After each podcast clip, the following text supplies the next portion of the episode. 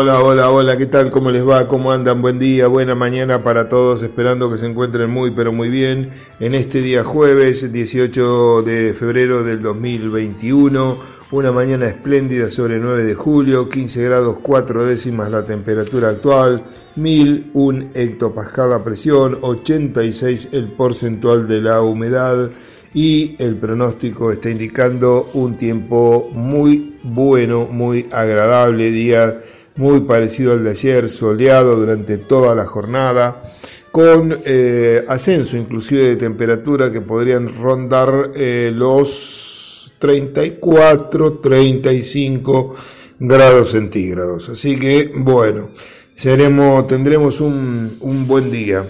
Eh, mañana viernes habría alguna inestabilidad. Sobre la tarde-noche podría bajar un poquito la temperatura. Ya no estaríamos en estas temperaturas de arriba de los 30 y pico de grados. el domingo vuelve nuevamente, vamos a estar nuevamente con temperaturas de 30 a 32 grados centígrados y el lunes nueva inestabilidad Todas bastante pasajeros, por lo menos es lo que están indicando los pronósticos por ahora, que veremos si se, mm, si se concreta, si transitan por ese camino o si eh, realmente este, bueno, tenemos alguna un poquito más de suerte. Así que bueno, ese es el panorama climático que tenemos por, por estos días. Ojalá que la lluvia llegue porque realmente la necesitamos sobre todo en aquellos lugares donde no ha llovido, por supuesto, en las últimas ocasiones o que las lluvias han sido muy escasas, muy pobres. Eh, ayer estuvimos viendo algunos eh, lotes eh, de maíz, este, estuvimos trabajando concretamente en los ensayos de maíz, bueno, con todo lo que es en parte el mantenimiento de, los caminos, porque hay una cantidad grande de caminos, eh, hay muchos ensayos y bueno, las malezas eh, crecen por más que se han tratado, por más que se han este, eh, controlado en su momento, que se han pasado alguna desmalezadora y demás, bueno, al tener el espacio libre, y hay un caso muy interesante, mire, y ahí esto lo tendríamos que asociar bien con eh, lo que este, pasa en lo que es la, eh, la siembra, calidad de siembra y el control de malezas. Hay un de los ensayos de, eh, de híbridos de maíz sembrados temprano. Lamentablemente hay un híbrido que se perdió. Porque ese híbrido no era tolerante a um, un herbicida y cuando este, en un determinado momento se, hizo una aplicación de herbicida en todo el lote, eh, bueno, también incluyó a los ensayos eh, de híbridos de maíz, también se pasó y lamentablemente, bueno, al no ser tolerante el, maíz eh, murió. Entonces quedó el hueco, este, ahí tiene el preemergente igual que los demás, tiene todos los herbicidas igual que los demás. Si uno ve ahora eh, cómo está ese hueco, que es un hueco chico, porque son 7, 3 metros, 3 metros de ancho por el largo que tiene el lote ¿no? de producción. Bueno, eh, son árboles de yuyo colorado, árboles. Pegado, pegado hacia la izquierda y hacia la derecha están dos materiales distintos, porque hay más de 40 híbridos que conforman el ensayo comparativo de rendimiento de maíz. Y los dos están impecables, o sea, no tienen una maleza. Casualmente ayer le saqué fotos para, ver esto. Claro que esto no, no es para, no es eh, que comparemos una cosa con otra, porque ni siquiera tenemos en donde está el, cultivo se perdió, este, no hay nada para cosechar. Pero lo que creo que sale o el dato que podemos sacar es cuán importante es la competencia que hace el cultivo a la maleza y es lo que yo vengo insistiendo de hace mucho tiempo, que el control de malezas tiene que ser bajo una estructura integral, no a través del uso de un fitosanitario exclusivamente. Entonces, eh, dentro de, ese manejo irán muchas cosas, y entre ellas yo podría nombrar en este aspecto dos importantes, que serían la calidad de siembra, eh, la calidad en lo que hace a uniformidad y eh, la densidad de siembra. Entonces, con un poco más a lo mejor de densidad, que en nuestra zona va normalmente muy bien, porque todas nuestras experiencias nos dan resultados más importantes en rendimiento con más densidad, eh, logra eh, contrarrestar la problemática de malezas eh, mucho mejor. No quiere decir de ninguna manera que no usemos herbicida. Tenemos que utilizar ese producto o esos, ese insumo para poder contrarrestarlo, sobre todo en los primeros estadios de desarrollo. Después el cultivo se arregla solo. Ahora, si tenemos un cultivo que no ha nacido bien, tenemos desuniformidad, tenemos, bueno, lógicamente que la maleza va a estar presente en eh, cantidad y calidad, haciéndonos perder una cantidad eh, destacada de rendimiento. Eh, hemos evaluado además los híbridos de siembra tardía, los cuales están muy buenos.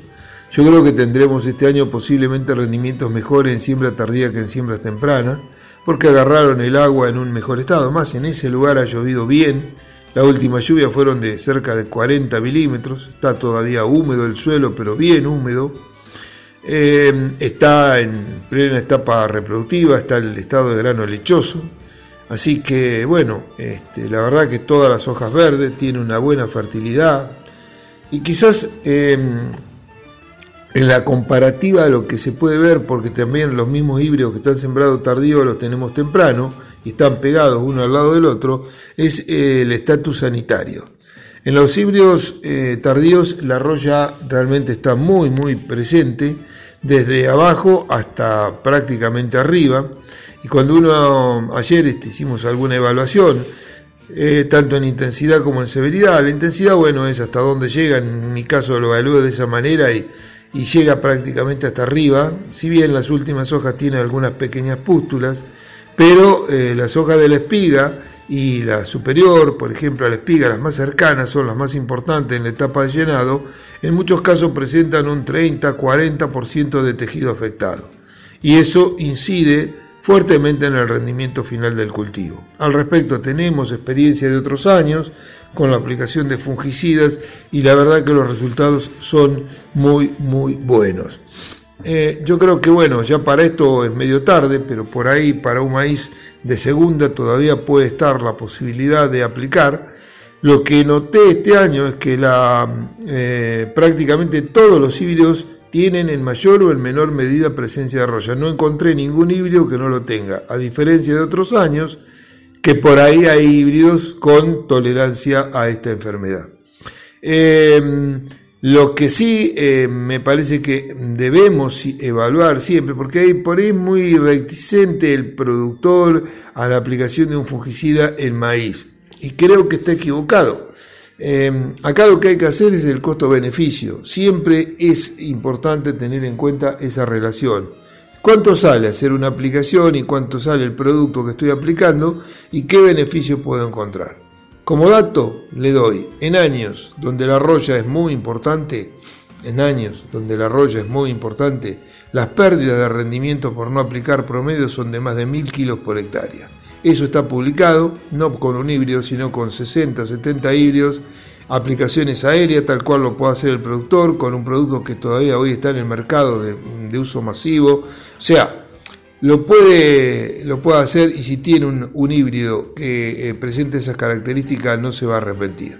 Eh, ¿Cuándo debería aplicar? Bueno, en términos generales, esto también no hay una receta, pero yo pensaría en una aplicación antes de que aparezca la panoja o muy próximo a ese momento, o sea, la flor masculina. Ese sería el momento ideal para proteger a todas las hojas superiores y de esa manera hacer que esas trabajen a pleno para poder llenar y formar una mayor cantidad de rendimiento. Bien, paramos por acá por un momento, buscamos una pausa y enseguida abrimos un poquito más esta tranquera aquí en Forti y junto al INTA, por supuesto. Bueno, gracias Gabriel. Abrimos, continuamos eh, con esta mañana de jueves, 18 eh, de febrero y mm, bueno, este, un tema que hay que comenzar eh, fuerte ya a trabajar, eh, o mejor dicho, quizás había que haber comenzado antes, ya lo hemos comentado, pero bueno, Este, ese lo referente a la parte de verdeos, verdeos de, eh, verdeos de invierno. Em, casualmente hemos recibido algunas consultas sobre este tema en los últimos días y de otros lugares en donde por ahí las lluvias eh, no han sido tampoco abundantes y está faltando agua en los primeros centímetros de suelo, entonces, este, ¿qué hago? ¿Siembro o no siembro? Bueno, no cabe duda de que un verdeo sembrado temprano tiene ventajas eh, indiscutidas ¿no? respecto a lo que son siembras tardías. Pero todo tiene un límite, eh, todo tiene un límite y tampoco hay que eh, irse por, digamos, a los extremos. Em, em, hoy en día hay muchos verdeos que se siembran en febrero y está bien que así se lo haga, depende de qué verdeo estemos hablando porque cuanto más temprano podamos sembrarlo, más posibilidades de entrar al primer pastoreo más temprano vamos a tener. Y por ende, si hacemos un buen manejo, mayor cantidad de veces vamos a poder entrar a ese verdeo para ser pastoreado, con lo cual la producción, la productividad va a ser eh, mucho mayor. Pero bueno, el primer punto a tener en cuenta en todo lo que es este tipo de siembras, esto es válido para cualquier siembra pero en verdeos, en pasturas, eh, cobra mucha más importancia, es lograr la instalación eh, efectiva y eficiente de un cultivo. Si nosotros eso no lo logramos, lamentablemente, eh, bueno, vamos a estar penando durante todo el ciclo productivo y no solamente que no vamos a tener una buena producción, sino inclusive en muchos casos se pierde plata porque no es solo por eh, la baja, eh, o sea, o lo, que, poco que logro, si eso después lo, tengo que transformar en carne, va a ser muy poquito, o leche, o lo que sea, lo que estoy logrando. Por otro lado, muchas veces hasta pierdo estado corporal. Y, y en otros casos estoy castigando a otro recurso, como puede ser una pastura, porque el verdeo no me rindió lo que me tenía que rendir. Entonces es un problema que eh, tiene varias aristas y esas aristas son todas negativas. ¿Qué es lo que hay que lograr? La correcta implantación. Entonces, punto uno, si no hay humedad, eh, bueno, una alternativa es esperar. Bueno, si usted puede decir, bueno, puedo sembrar lo seco, eh, pero en lo seco yo creo que para la parte de verdeos estamos, estamos este, digamos, con mucho tiempo todavía, estamos bien, no es que tiene que ser el 18 de febrero la siembra. Tenemos febrero, tenemos marzo para poder sembrar correctamente, estamos en muy buena época. Acá también va a depender del año, cómo viene, qué temperaturas tenemos, pero fundamentalmente también qué humedad tenemos. Lo ideal, eh, depende también qué verdeo estemos sembrando, pero muchos de los, de los verdeos tienen habilidades para poder resembrarse, ¿no? Resembrarse o, poder sembrarse eh, sin eh, demasiadas exigencias. Eh, por ejemplo, una avena, un regalo, puedo sembrar al voleo, quedar sobre la superficie, sembrar eh, arriba de un cultivo. La siembra aérea se ha popularizado bastante y funciona, funciona muy bien, pero quien lo tapa son las hojas de los, de, las, este, de, los cultivos, sea de soja fundamentalmente o también de maíz, que va logrando que esa humedad pueda conservarse y el cultivo pueda germinar perfectamente bien. Ahora, el caso contrario, si yo no tengo humedad, tengo dos opciones. Una, sembrar sobre lo seco, esperando la lluvia, que no sé de cuánto es, eh, y ahí corro riesgo, porque puede ser una lluvia de cierta consideración, si bien el pronóstico dice que es poco, puede ser de cierta consideración, muchas veces hay corridas de agua, se arrastra la semilla, sale del lugar donde tenía que estar, queda el hueco, va a amontonarse al bajo, ese bajo acumula agua, ahí se va a perder también, en definitiva, la pérdida puede ser importante y las malezas también este, tendrán un campo propicio para prosperar. Eh, por otro lado, eh, no siempre eh, la humedad es homogénea en el lote. Entonces, voy a tener, digamos, situaciones en donde hay algo que germina, algo que no germina. voy a tener un cultivo extremadamente desuniforme, desparejo. Yo creo que por la época en la cual estamos, que es temprano, esto podría ser muy distinto en una época tardía, donde lo que apremia es el tiempo, pero acá no, eh, yo esperaría, esperaría, no, iría tampoco una siembra extremadamente profunda, por ahí profundizar 4 o 5 centímetros con una avena, con un regras por supuesto que no, porque una semilla muy chica, pero igual con una avena, recuerden que las especies necesitan luz también para poder germinar, eh, esa luz la, especie la va censando, eh, y cuando está muy profunda todo esto es negativo, gasta mucha energía en poder salir, en poder aparecer. Eh, mucha de esa energía después no se transforma en macollos útiles. Entonces, a mí me parece que una alternativa buena es tener, digamos, todo aceitado para que después que se produzcan las lluvias, que a lo mejor este viernes llueve o el lunes llueve, este, en definitiva, este, si logramos una lluvia este, o cae, tenemos una lluvia de no mucha intensidad, bueno, este, a lo mejor hubiese sido lo mismo sembrar temprano, eh, sembrar ahora y esperar la lluvia, eh, eh, o, esperar la lluvia y después sembrar. Yo espero la lluvia y después siembro, por varios motivos, por los que les expliqué anteriormente, porque no sé cuánto va a llover, y por otro lado, que siempre es mucho más útil colocar la semilla sobre suelo húmedo y no que la humedad lo agarre a la semilla sin germinar. La puede apretar, las gramíneas tienen habilidades para germinar, pero eh, todo este, es mucho mejor si ocurre al revés. Entonces, esperar que se produzcan estas lluvias y arrancar, sí, entonces con una siembra para aquel que fundamentalmente está necesitando el forraje temprano. Una avena, por ejemplo, este, sembrada en esta época, sembrada a principios de marzo de los 60, depende del año, como venga, pero 70 días de la, de la emergencia ya está en condiciones de ser pastoreada y aprovechada correctamente. Un regras por ahí puede tardar un poquito más pero este, también tiene una, este, posibilidad de aparición bastante rápido. Diferencias. La avena, recuerde que eh, tiene más posibilidad, es bastante más tolerante, más rústica que el, el regras.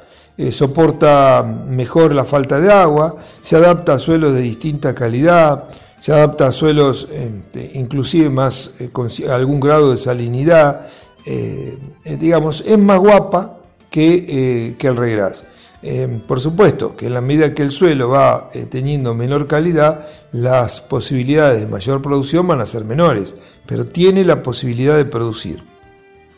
El regras es un cultivo que requiere otro tipo de ambiente, es para ambientes de muy buena calidad.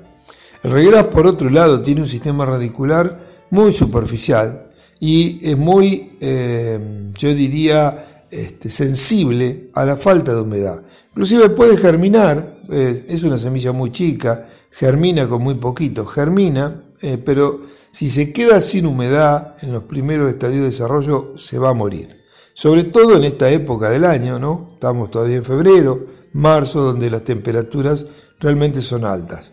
Una ventaja que tiene es que es tolerante al pulgón, cosa que la avena por ahí no. Pero la avena la puedo proteger, hay productos para protegerla que actúan por semillas, que son sistémicos y que, bueno, ante la presencia de un pulgón en un estado muy temprano del cultivo, este, el pulgón al picar muere terminantemente. O también, bueno, hay productos para eh, aplicar en forma eh, post-emergente si existiese luego la presencia del pulgón. Lo que sí que hay tenemos que estar muy atentos, sobre todo en la primera etapa de desarrollo del cultivo, porque una picadura en un hilito de una avena que están haciendo significa una planta menos. Ya cuando la planta tiene un poco más de cuerpo, más de fuerza, puede tolerar ciertos efectos de pulgones. Mañana la seguimos. Eh, paramos acá. Gracias por la atención. Que tenga una muy, pero muy buena jornada. Y si Dios quiere, mañana 7 y 30 estamos nuevamente aquí en Forti 40 FM para abrir junto al INTA una nueva tranquera. Chao, hasta mañana.